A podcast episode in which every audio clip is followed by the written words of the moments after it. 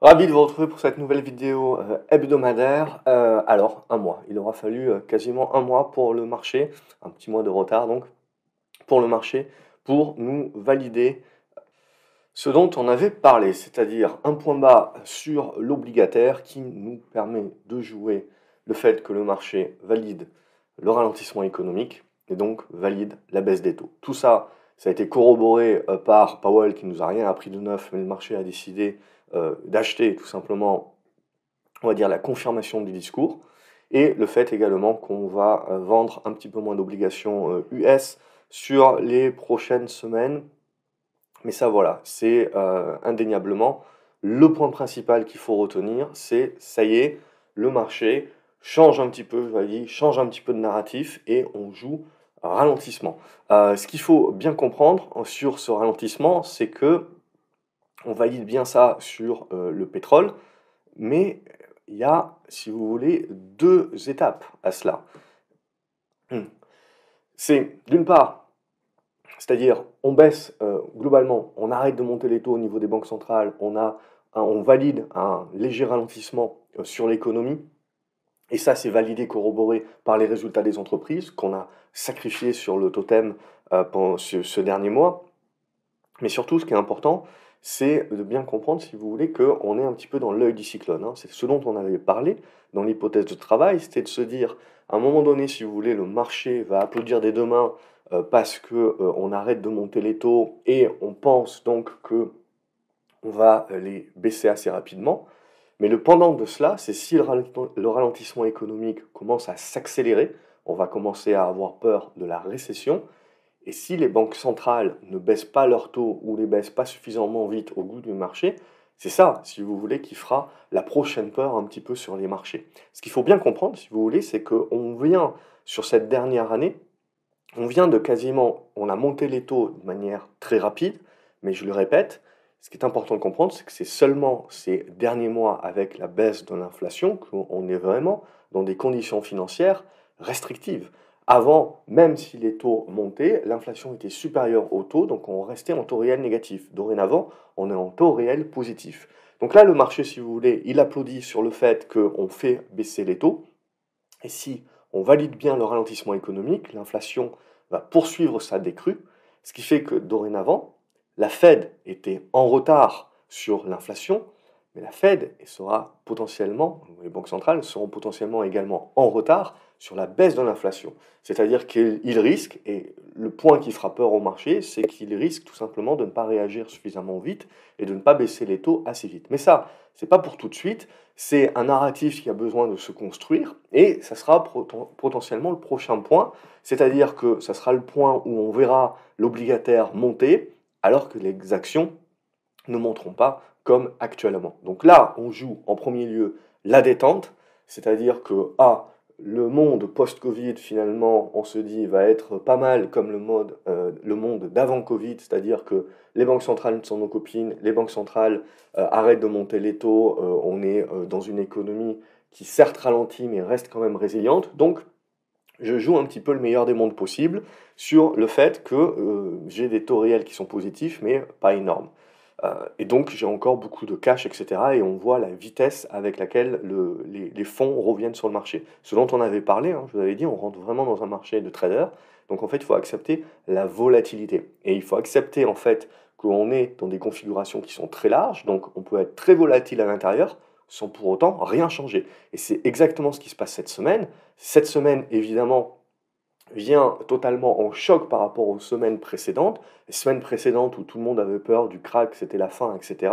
Paf, on remet, euh, on remet un, coup d'un seul, si vous voulez, on joue pleinement avec les émotions de tout le monde, on rend tout le monde bipolaire, mais en fait, ce qu'il faut bien se dire, c'est que si on prend suffisamment de recul, et on va le voir sur les indices, on a des grosses réactions, des réactions volatiles, pas plus avancé que ça. Et ce qu'il faut bien comprendre, et ce que je répète depuis longtemps, c'est qu'on reste dans des tendances haussières de fond. Donc il faut accepter, si vous voulez, que vous allez avoir des mouvements de rebond et des mouvements de reprise euh, haussière. On n'est pas dans une tendance baissière. Donc c'est ça qui est important de comprendre, c'est qu'à chaque fois, dans une tendance haussière, que vous allez arriver sur des niveaux un petit peu importants, on va retrouver des acheteurs. Et ces acheteurs peuvent finir en dépassant un certain niveau de résistance par convaincre ceux qui étaient restés un petit peu plus cash, un petit peu plus prudents, et qui derrière se mettent à avoir le FOMO. Et là, typiquement, cette dernière journée avec la stat du chômage qui sort, on part en, mode FOMO, c'est-à-dire tout le monde essaye de récupérer un petit peu une part euh, de ce rebond pour pas euh, finir la semaine frustré.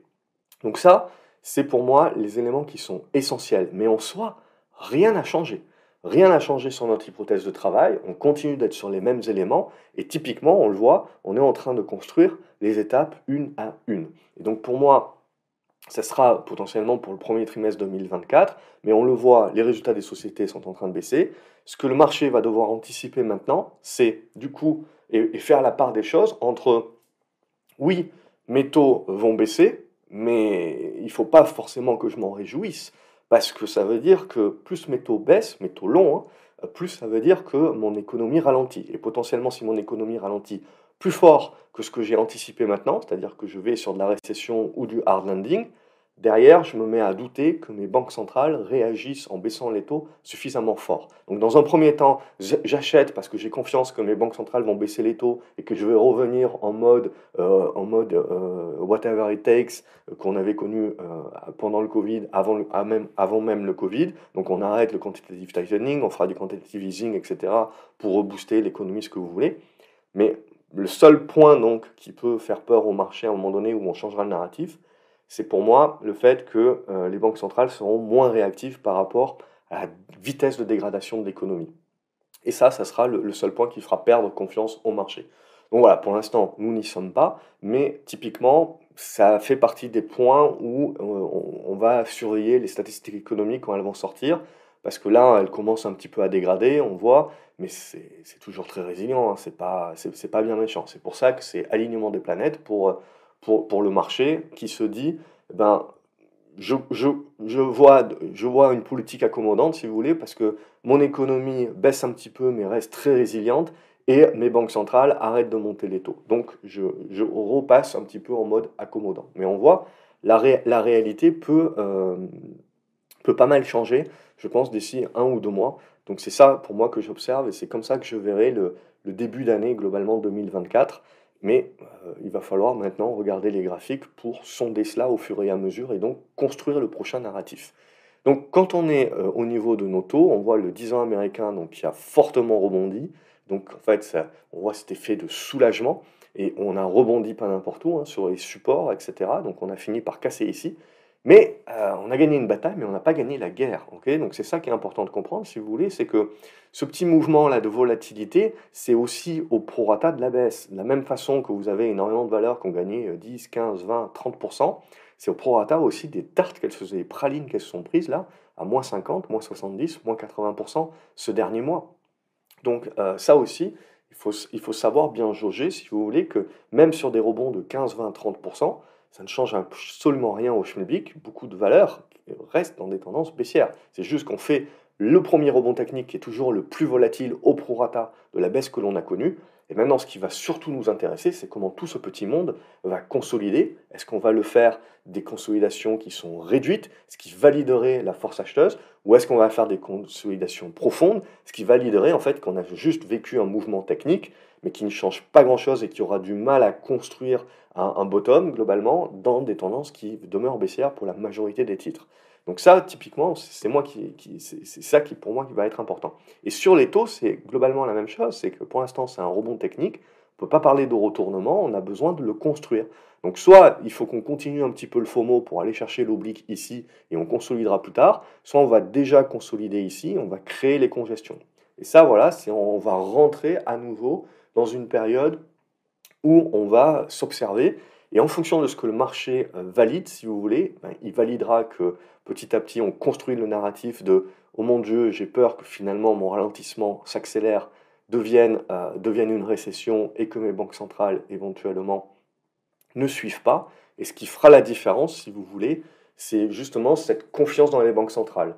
Tant que mon économie ralentit plus fortement que prévu, mais que dans le discours des banques centrales, j'entends que on va s'adapter et baisser les taux très rapidement, et en gros paniquer euh, au niveau des banques centrales, mon marché action continuera euh, à se maintenir et à continuer à faire du zigzag bien volatile. À partir du moment où le marché va douter que les banques centrales euh, vont potentiellement mettre les œillères en disant oui, l'économie ralentit, mais bon, il faut encore attendre parce que l'inflation descend, mais pas suffisamment, donc on ne va pas baisser les taux. Bref, on commence à avoir peur que les banques centrales restent trop passives. Ça, ça pourra faire mal au marché. Mais je me répète, et donc on arrive. Donc pour moi, on rentre maintenant dans un marché, si vous voulez, où ça va être le plus intéressant, ça va être d'observer comment on va digérer cette hausse de, cette semaine. C'est ça, pour moi, qui sera le plus important et qui va nous en apprendre de plus sur le scénario que va vouloir jouer le marché. Même chose sur le pétrole, vous voyez, si on arrive à faire céder les 84 dollars, 83 dollars, on validera ce ralentissement, mais ce n'est pas non plus euh, le crack, la récession, la dépression économique, ce que vous voulez. Vous voyez bien que on va quand même rester au-dessus des niveaux euh, de support importants pour moi, au-dessus des 70 dollars. Tant qu'on va rester au-dessus des 70 à 75 dollars, il n'y a pas non plus un marché qui nous indique par la baisse du pétrole euh, que l'économie va s'effondrer. Donc là aussi, il faut procéder par étapes, et là aussi, ça nous amène très certainement au premier, au premier trimestre 2024 avant de, pouvoir réellement trancher. Donc là, ralentissement ne veut pas dire euh, dépression économique non plus.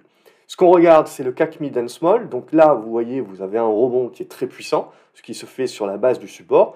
On voit qu'on a éventuellement toujours du potentiel. Donc là, c'est toujours pareil, on ne va pas jouer aux devinettes. On, suit le mouvement, si vous voulez.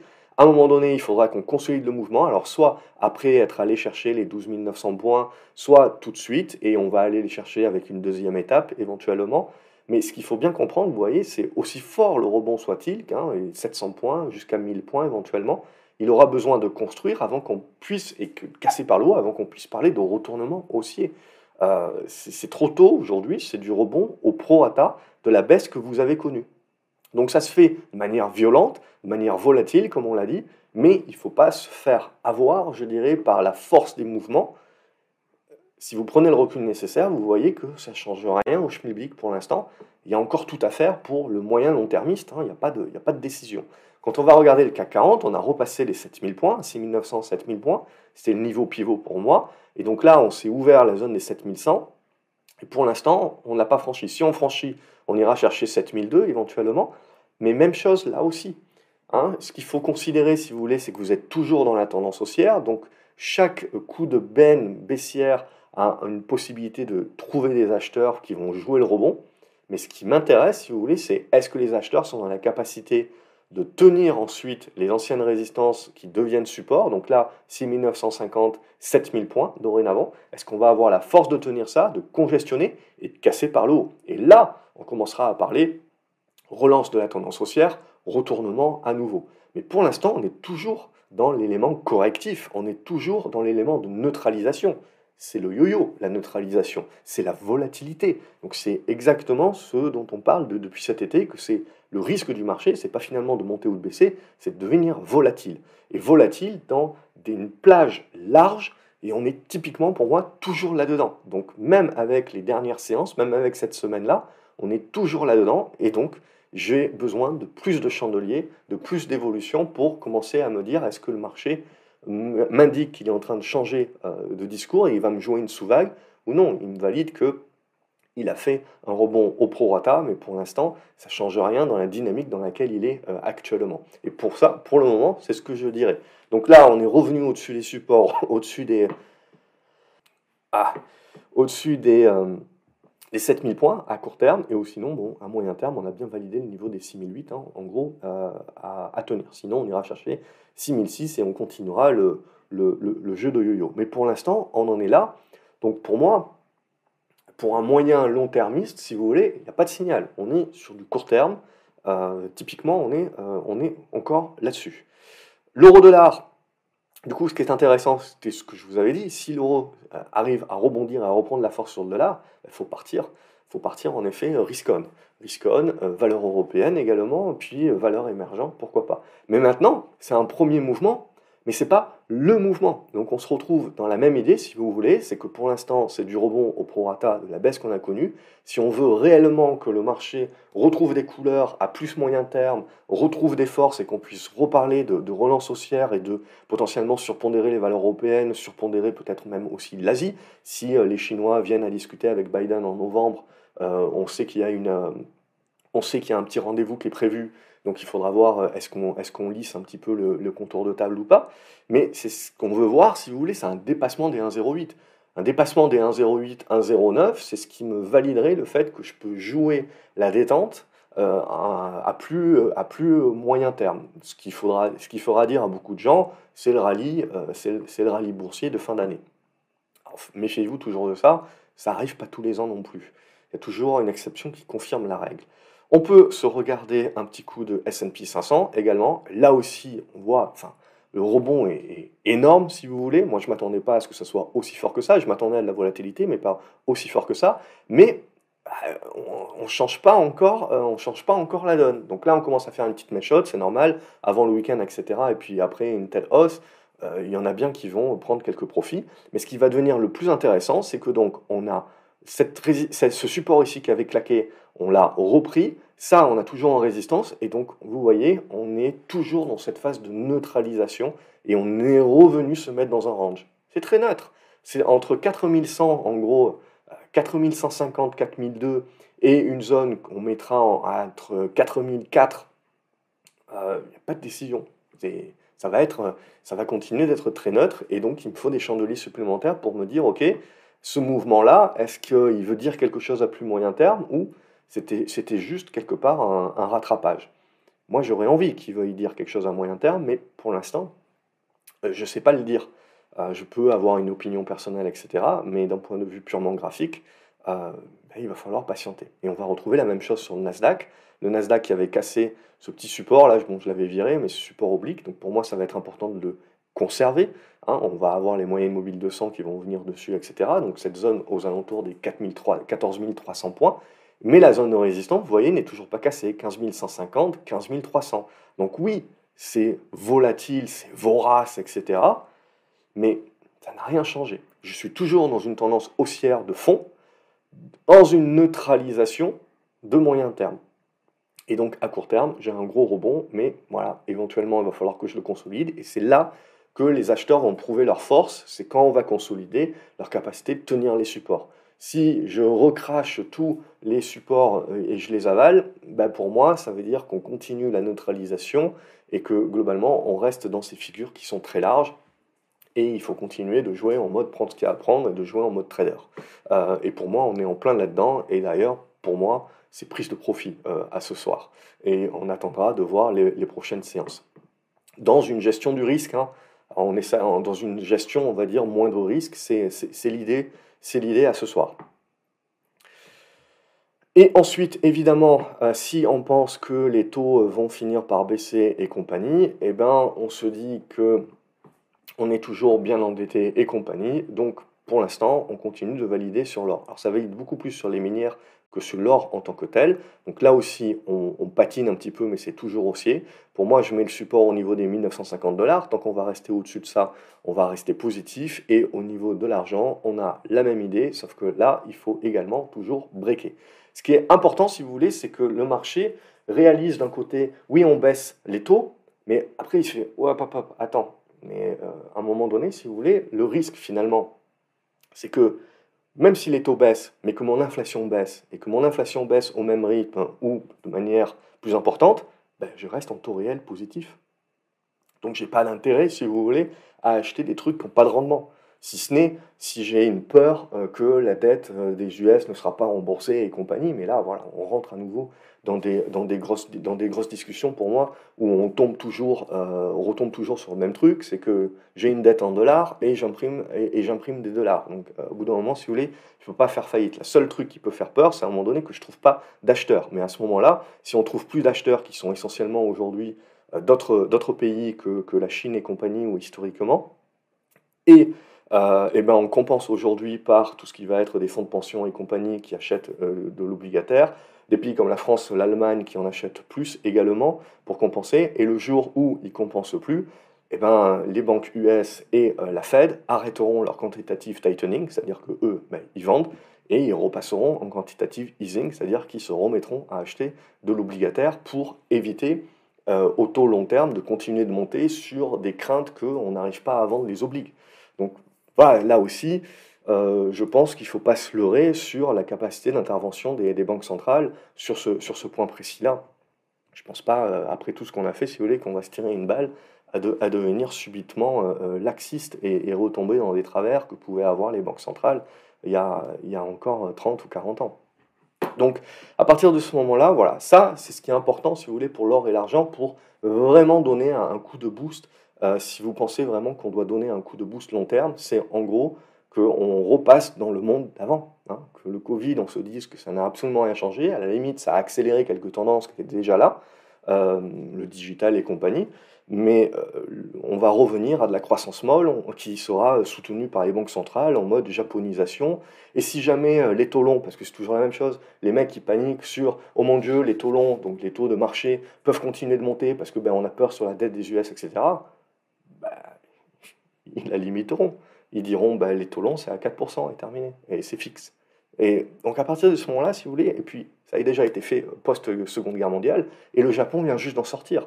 Donc si vous voulez, il suffit, si vous voulez savoir un petit peu quelles sont les prochaines étapes éventuellement à une prochaine crise et compagnie, il suffit de regarder le Japon et de regarder ce que le Japon fait euh, avec 250% de dette sur PIB. Et c'est tout à fait tenable. Donc, euh, donc pour moi, voilà, c'est au-delà des personnes qui veulent faire vendre la peur, etc., le, discours est toujours, on va dire, euh, avec des arguments qui sont très simples, donc très compréhensibles, et donc du coup euh, compréhensibles par chacun, et donc euh, qui peuvent être diffusés vraiment de manière large, mais c'est faux. ok? Donc à un moment donné, si vous voulez, euh, il, y aura, y aura un stop, il y aura, y aura bien entendu un stop à un moment donné, mais pour l'instant, je ne pense pas qu'il faut sous-estimer, de la même manière que c'était ce que je pensais euh, il, y a, euh, il y a 3 ans et il y a 10 ans, il ne faut pas sous-estimer les banques centrales qui ont encore largement des cartouches. Moi, j'entends euh, Toiti, de la Marche, etc., depuis 15 ans, nous expliquer que les banques centrales n'ont plus de cartouches. L'ingénierie financière n'a pas de limite. À un moment donné, si vous voulez, ça casse, mais ça peut durer peut durer des décennies, ça peut durer encore très très longtemps si vous voulez. C'est comme la dédollarisation, ces trucs-là, c'est des serpents de mer si vous voulez, mais, c'est des trucs qui peuvent durer tellement longtemps que dans la vie d'un investisseur, si euh, vous jouez ça et vous plantez, ben, vous, vous plantez complètement votre investissement. Donc pour moi, c'est des vagues qui sont trop grandes, qui sont trop longues pour prendre des paris sur ça. On joue les sous-vagues. C'est pour moi ça qui est le plus rentable et on évite de se faire des, des nœuds au cerveau comme ça. Allez, on va passer et on va se faire quelques actions. Du coup, euh, c'est un petit peu, c'est un petit peu plus compliqué. Euh, hop, c'est un petit peu plus compliqué en ce moment puisque tout est, tout est bien monté. Donc, on va regarder globalement quelques, actions pour démontrer les tendances. Donc, on a les actions qui s'étaient pris une grosse benne. Ces actions qui se sont pris une grosse benne, ça fait du rebond technique à ce stade-là, comme du Hadian, et ça nous construit les figures. Donc là, vous voyez, on a une bonne construction de figures. Donc, on va venir chercher certainement l'oblique.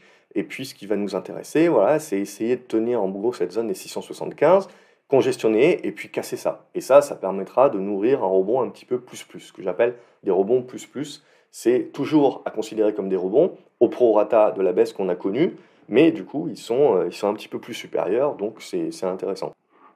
Donc ça, c'est ce qu'on va jouer. Ce qui va surtout beaucoup m'intéresser, c'est les chinoises.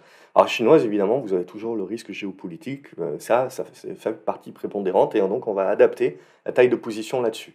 Mais ça n'empêche qu'à un moment donné ou à un autre, si vous voulez, si le marché décide de jouer tout ce dont on sait parler, euh, on va pouvoir jouer à nouveau les chinoises. Pour moi, sur du Alibaba, il faut dépasser au minimum les 89 dollars. Mais après, bon, j'ai du JD.com, j'ai du Dada Nexus aussi qui va m'intéresser. Là aussi, hein, c'est toujours des tendances baissières, donc il faut faire attention. C'est pas pour tout le monde. En tout cas, c'est pas pour tout le monde tout de suite. Mais ça s'observe. On regarde un petit peu les constructions. Il y a des évolutions en mode trading pour l'instant qui sont, euh, qui sont intéressantes. Mais comme j'ai dit, c'est pas pour tous les profils à ce stade-là. Ce qui est très intéressant également, c'est le marché, si vous voulez, à un moment donné, va se reconcentrer aussi sur la micro. La micro qui nous annonce bien que les entreprises sont un peu plus en galère euh, par, par, rapport à la macro. Et donc, on a euh, Apple qui ne déroge pas à la règle, mais si vous voulez, on encaisse, euh, on encaisse très très bien à ce stade-là. On est toujours dans les figures larges, vous voyez. Donc, vous pouvez avoir toujours un large yo-yo, mais ça reste de la congestion. Tant que vous cassez pas ça par le bas, il n'y a pas une accélération de la baisse en mode correction. Ça peut arriver, mais vous, avez, le delta. Et à l'intérieur, c'est du trading. ArcelorMittal également, bon, je pourrais pu faire AMG. Même idée, si vous voulez. On a, touché les 20 euros, on a une grosse, on a une grosse réaction euh, qui, qui, vient chercher les 22 euros, mais c'est de la dégradation.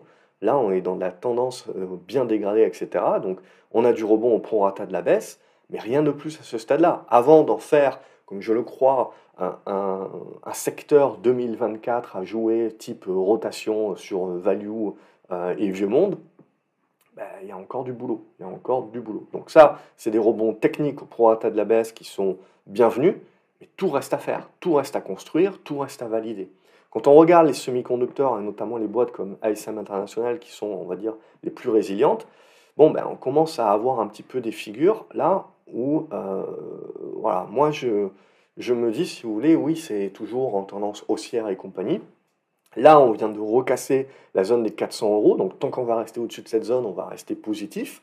Mais quand je prends le recul, je me dis, est-ce que je ne commence pas à construire des figures de top sur les semi-conducteurs Et plus largement, sur en plus mes euh, fabricants de, machines?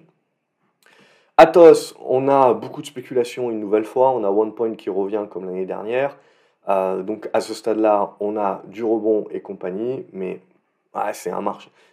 pour moi, ça reste un jouet spéculatif. Donc on continue, si on est sur Atos, on continue de jouer ça en mode trading, c'est parfait, si vous voulez.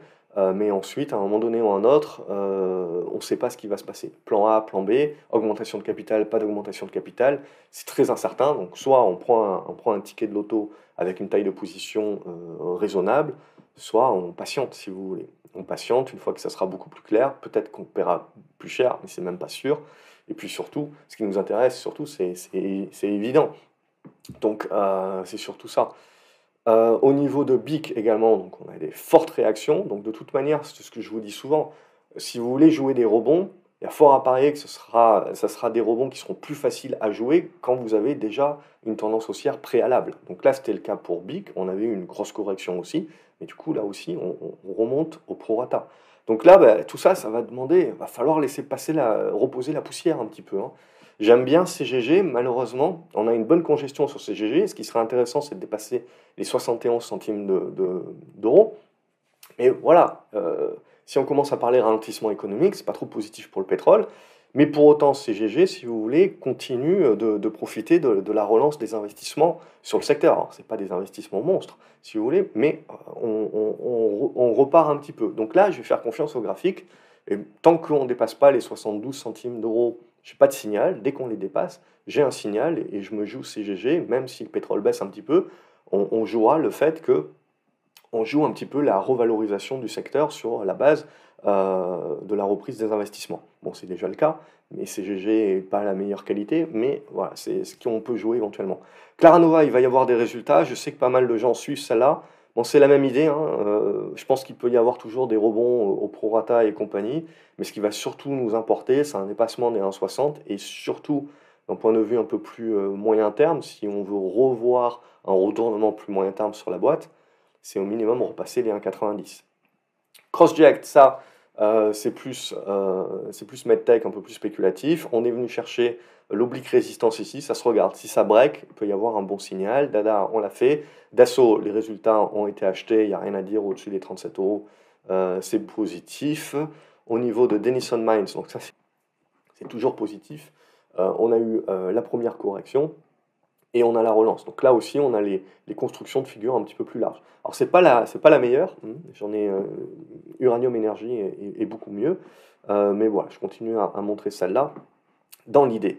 Euh, c'est un petit titre, c'est illiquide, etc. Mais voilà, c'est le type de figure en, congestion comme ça, en biseau, qui, que j'aime bien. Maintenant, il faut attendre un peu plus de signal, un peu plus de volume, mais ça, ça peut se regarder pour ceux qui aiment bien les petites valeurs. Au niveau de Eramé, même chose, on a des rebonds qui sont assez puissants, on, a peut-être encore un petit peu de potentiel, mais voilà, là aussi, tout reste à faire à moyen terme avant de rejouer les minières, la, value euh, et, le, vieux monde.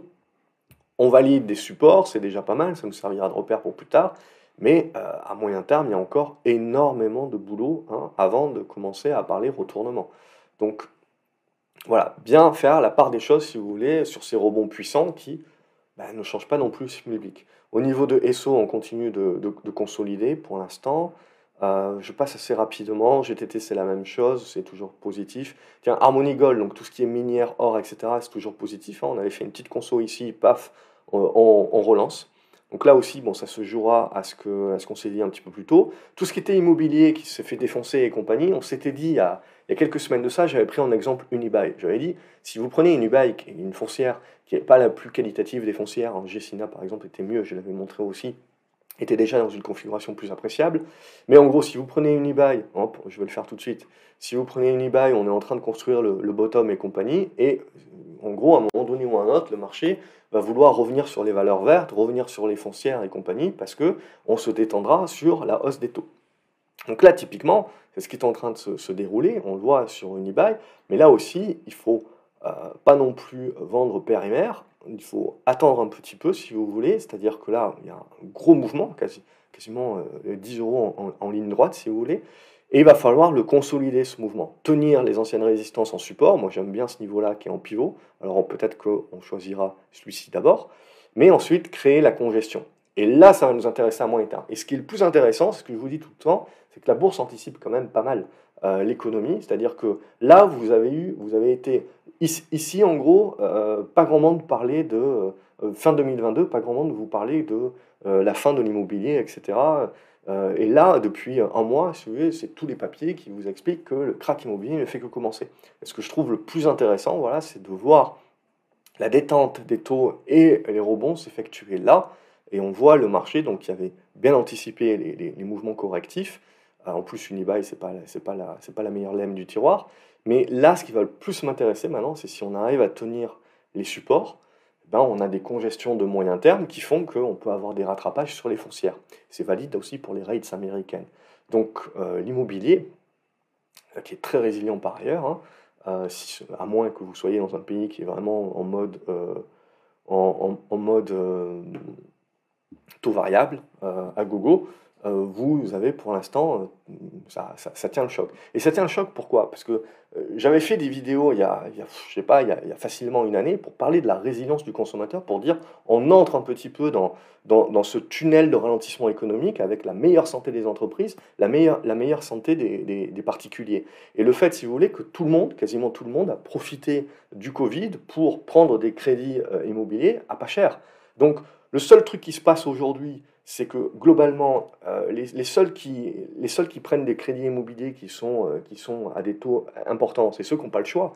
Donc c'est soit des, si vous voulez, des, des, jeunes, des, jeunes trentenaires qui, qui doivent absolument euh, prendre leur, leur, maison principale et compagnie, ou des gens qui doivent absolument changer. Mais ce n'est pas, pas la majorité. La majorité ont acquis des biens avec des prêts à 1%. Et en gros, le seul truc que ça fait, c'est que ça bloque parce qu'on n'a pas envie, on n'a pas envie, même si notre endroit c'est pas euh, c'est pas tip top ou c'est plus adapté à nous, bah, on n'a pas envie de changer pour euh, ensuite se reprendre un crédit euh, qui, qui va être qui va être à, à 4 ou 5% au, au, lieu des 1. Donc du coup, ça bloque le marché, mais ça ne l'asphyxie pas non plus. Donc vous aurez besoin, on en avait parlé, vous aurez besoin d'une récession forte pendant longtemps en fait, pour mettre les gens dans des situations où d'obligation de vendre. Là, c'est la différence entre l'immobilier résidentiel, la raison pour laquelle il est résilient, et ensuite l'immobilier de bureau et commercial. Et vous avez, euh, vous avez là les, les, différences. Mais en gros, voilà, ça, c'est toujours les, les, mêmes trucs où euh, on tente de se projeter. Si je reviens euh, à mes moutons, donc vous avez tous les promoteurs, les trucs comme Erich, Exaom, euh, Capelli et compagnie, tout ça, ça s'est fait défoncer évidemment parce que le marché est asphyxié, donc vous n'avez pas le, neuf se fait, euh, se fait défoncer, on va dire en, premier lieu. Mais vous avez des rebonds techniques à jouer là-dessus. Mais c'est des rebonds qui vont être techniques au prorata sur des titres qui sont très peu liquides. Donc il faut le prendre en considération. C'est compliqué à gérer, mais c'est une, c'est quelque chose à, jouer éventuellement. Mais vous n'êtes pas moindre risque. Hein. On, est vraiment en anticipation. Sinon, tout ce qui a été, euh, tout ce qui a été luxe a très bien, euh, a très bien servi à, protéger le CAC 40 et on le voit, on encaisse plutôt bien la baisse du pétrole et notamment de Total aujourd'hui. Mais voilà, même chose que sur tout le reste. C'est bien beau, c'est rebond, c'est parfait, c'est génial, ça, on, on, en a bien profité, mais ça ne change rien mon schmilblick. Si je regarde sur mon luxe, en fait, je me retrouve dans des, euh, dans des ranges avec une médiane ici, et je me retrouve dans des, dans des ranges très larges. Donc je peux zigzaguer énormément, mais je suis neutre. Donc euh, ça aussi, il faut, faut, bien le comprendre si vous voulez, parce que là, évidemment, a tous les mecs qui ont acheté euh, dans, dans la baisse en mode long terme, DCA, tout ce que vous voulez, qui là vont vous pomper en disant, ben voilà, encore une fois, il fallait acheter la baisse, etc., tout ce que vous voulez. Très bien, mais dites-vous bien qu'on est rentré dans un marché qui, pour moi, ne favorise pas le long-termiste, dans le sens où, euh, si on est en mode buy hein, on va se taper un, un large yo-yo en attendant d'avoir une prochaine tendance. Donc, je demande encore à voir. C'est ça. Inat Pharma, bon, ça a spéculé un petit peu comme sur tout le reste, mais graphiquement parlant, il n'y a encore pas grand-chose, je dirais, à se mettre sous la dent. LVMH, c'est pareil que sur Hermès, mais vous voyez, Hermès, euh, la qualité est supérieure sur Hermès que sur du LVMH. Le rebond était bien plus puissant.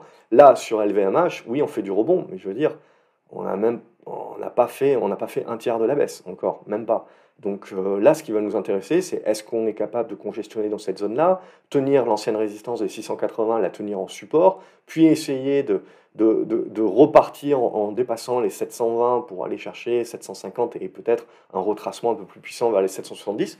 Ça, c'est ce dont on a besoin si on veut jouer le rallye haussier sur la, fin d'année, qui ne changera rien à l'aspect que on est dans des très larges figures de, range énormes qui, pour le moyen long termiste, en fait, euh, ne, va rien donner, si ce n'est du, zigzag.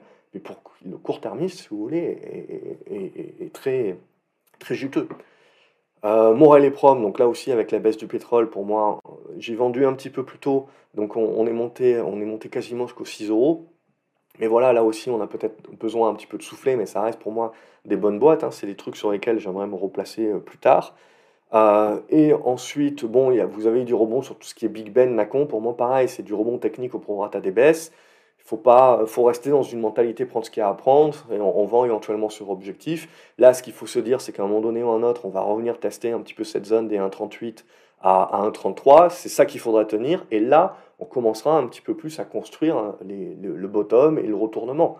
Mais pour moi, ça va encore ramer. Tout ce qui est solaire également, comme euh, l'immobilier, ça a pas mal profité de la détente sur les taux, mais même idée, NeoN, vous voyez, revient sur son ancien niveau de support qui est résistance, donc ça va demander à souffler, et ce qui va vraiment m'intéresser, c'est voilà, vous le voyez, on arrive sur cette fin d'année, on va construire ce qui va vraiment nous intéresser sur le premier trimestre 2024, soit la capacité de bien congestionner, de repartir pour un tour, en mode, ben ouais, c'est subventionné comme secteur, ben ouais, donc les taux se détendent bien, donc la dette n'est plus un problème et compagnie, et donc ça, pour moi, ça serait, ça serait favorable euh, au secteur, ou si on recasse par le bas, ça voudrait dire qu'on valide, si vous voulez, que quelque part, il y a soit de la résilience économique, soit une inflation qui certes a bien baissé, mais ne baisse pas beaucoup plus, et on a des banques centrales qui baissent les taux, mais pas, pas tant que ça, et donc nos taux longs, si vous voulez, qui, qui restent hauts pour toutes ces boîtes qui vont se retrouver avec un mur de la dette à refinancer en 2024-2025.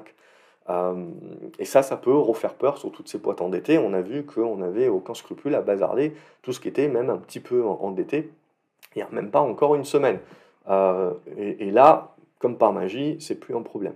Euh, donc, bien faire la part des choses, si vous voulez, qu'on n'a rien changé au narratif. Pour moi, on fait le zigzag parce qu'on est en train, on est dans cette phase, si vous voulez, de construction du prochain narratif. Et donc, on oscille entre deux narratifs en attendant, et petit à petit, on va convaincre de plus en plus de gens jusqu'à ce que faire un consensus d'un nouveau narratif, et c'est là vous avez la nouvelle tendance qui est validée.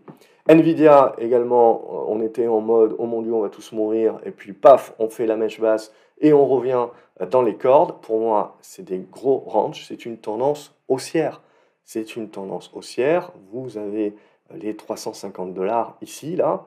Je veux dire, il n'y a rien de plus à attendre, ça peut gesticuler énormément, mais vous n'avez pas de tendance là-dedans. Donc c'est du trading.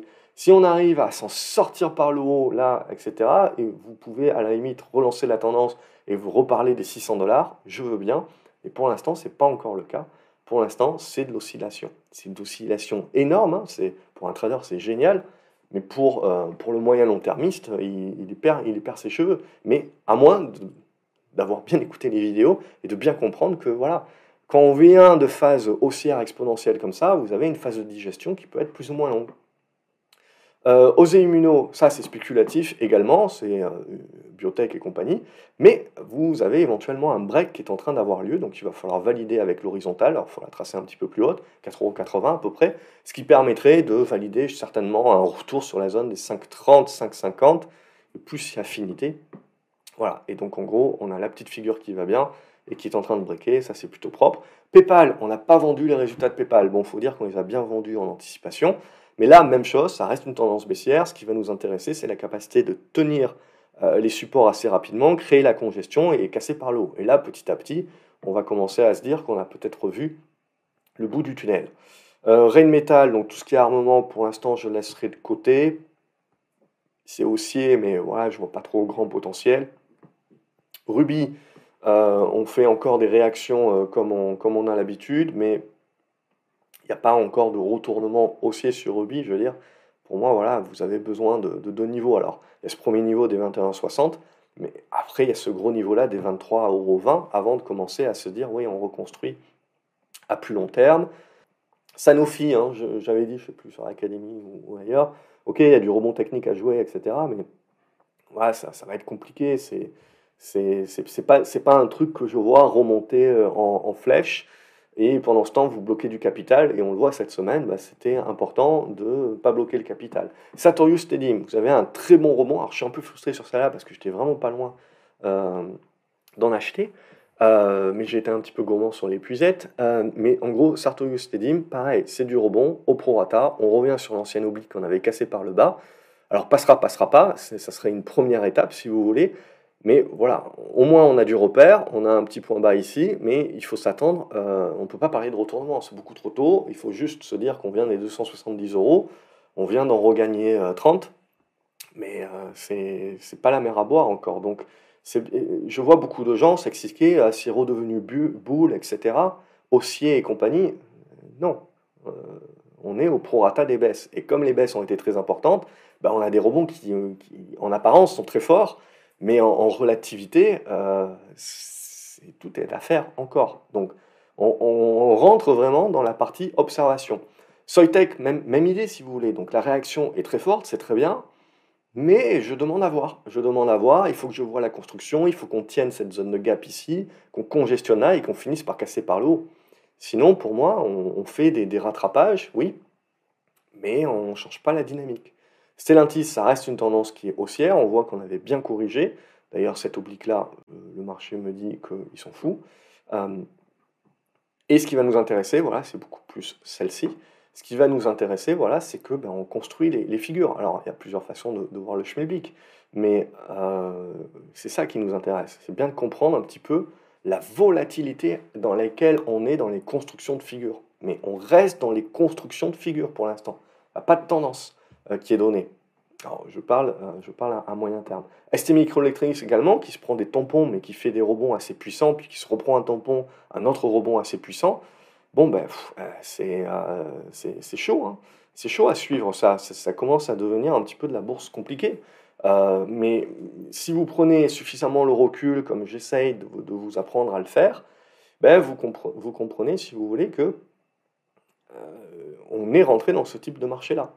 Donc c'est du, du yo-yo si vous voulez, mais un moyen long termiste n'a plus grand-chose vraiment à atteindre. Euh, à attendre. Euh, Stoneco, ça, ça va commencer à m'intéresser. Donc là aussi, on a du rebond au prorata de la baisse, donc on peut même venir jusqu'au 11,40, ça ne changera pas trop le schmilblick. Mais par contre, c'est la façon dont on va construire, la façon dont on peut réussir à repasser ces niveaux, euh, ces niveaux de résistance. Là, c'est ça qui nous donnera le retournement. Mais c'est trop tôt pour le dire. Téléperformance qui va chercher vraiment la capitulation à 97 euros, qui remonte en ligne droite, paf, il y a les résultats. Euh, moi, je moi, je préfère prendre mes profits, si vous voulez, pas jouer les résultats. Et par contre, ce que je vais jouer à un moment donné, peut-être que les résultats y aideront, c'est revenir, essayer de taper cette zone des 110 et la valider en support. Parce que si on arrive à valider ça, ben, je peux commencer un petit peu à jouer euh, et, à, construire ma figure et me dire, tiens, euh, ça c'était ma capitulation, c'est mon point bas, c'est mon repère qui va me permettre de construire mes plans pour commencer à, rejouer euh, du téléperformance maintenant que je suis un peu plus clair sur la configuration que je suis peut-être en train de construire. Mais j'ai encore du boulot. J'ai encore du boulot avant de redevenir euh, retournement et compagnie. Tesla, c'est la même idée. Tesla, vous avez un bon rebond, là, vous avez un peu plus de 10% de rebond.